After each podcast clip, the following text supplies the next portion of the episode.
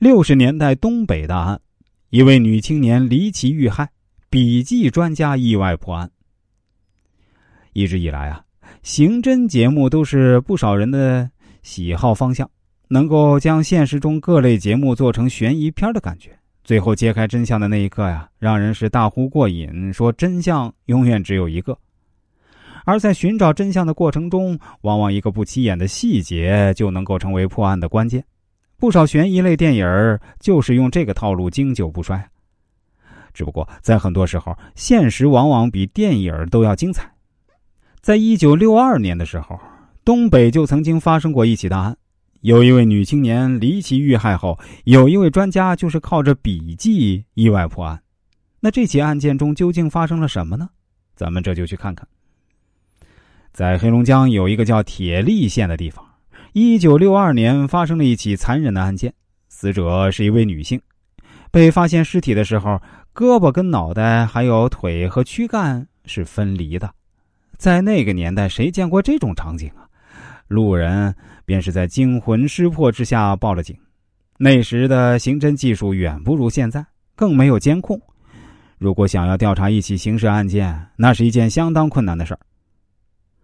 当时在现场勘查过程中，警方没发现什么疑点，不少人认为这是一起自杀事件，因为在历年呢，火车轨道上卧轨自杀的人呢不在少数。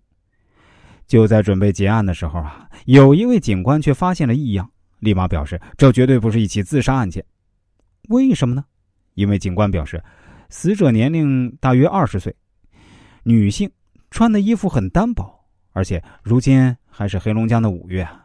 这完全不符合人们的穿衣习惯，更有可能的是，他是被人抛尸在这个地点。闻言，周围的警察都点点头，示意这个警官说的有道理。另外，还有一个非常大的疑点：死者身上的口袋里什么都没有，这就有可能是被凶手处理过。之后，警官在死者手指上发现一条线索——笔剪，这足以说明死者有一定文化。并不是什么劳动工作者。这起案件在黑龙江被传得沸沸扬扬，甚至有人怀疑这是间谍作案。虽然是一起普通的刑事案件，为什么警察一点蛛丝马迹都没有找到呢？然而几天后，警察却在死者身上发现了一条线索，那是一张残破的信纸。在这张纸上，会不会有破局的关键呢？信纸的内容并不清楚。很难看清楚，字体歪歪扭扭。警察费了好一番功夫才看清楚了两个字韩国栋以及连妹。不难推测，连妹应该就是死者的名字，因此这个名叫韩国栋的人便有着重大的作案嫌疑。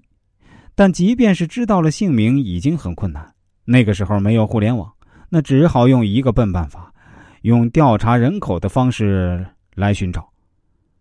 如果真调查到了一个来自山东的名叫韩国栋的人，由此还调查到一个叫黄连妹的人，他的年龄和身份基本上跟死者对应得上，警察当即决定黄连妹就是死者。到了第二天，警察找到韩国栋，一见到韩国栋的时候，警察有些意外，因为韩国栋看上去仪表堂堂，而且谈吐儒雅，丝毫不像一个杀人犯。但在韩国栋的告知中啊。有一位姓邱的男子引起了他们的注意。韩国栋表示啊，这个姓邱的男子曾经追求过黄连妹，但没有成功。邱某被抓获后，最终是承认了自己杀人毁尸的经过。在一九六四年，他被判处了死刑，也还了死者一个公道。不难看出啊，能够在那个年代完成一个如此复杂的案件，也算是非常难得了。